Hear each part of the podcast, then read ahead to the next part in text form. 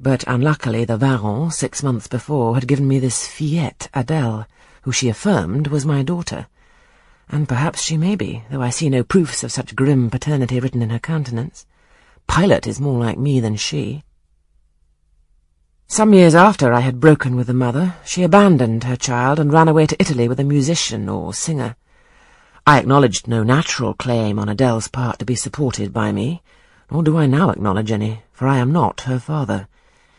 But hearing that she was quite destitute, I e'en took the poor thing out of the slime and mud of Paris and transplanted it here, to grow up clean in the wholesome soil of an English country garden. Mrs. Fairfax found you to train it. But now you know that it is the illegitimate offspring of a French opera girl, you will perhaps think differently of your post and protege. You will be coming to me some day with notice that you've found another place, that you beg me to look out for a new governess, etc. Eh? No. Adele is not answerable for either her mother's faults or yours. I have a regard for her, and now that I know she is, in a sense, parentless, forsaken by her mother and disowned by you, sir, I shall cling closer to her than before.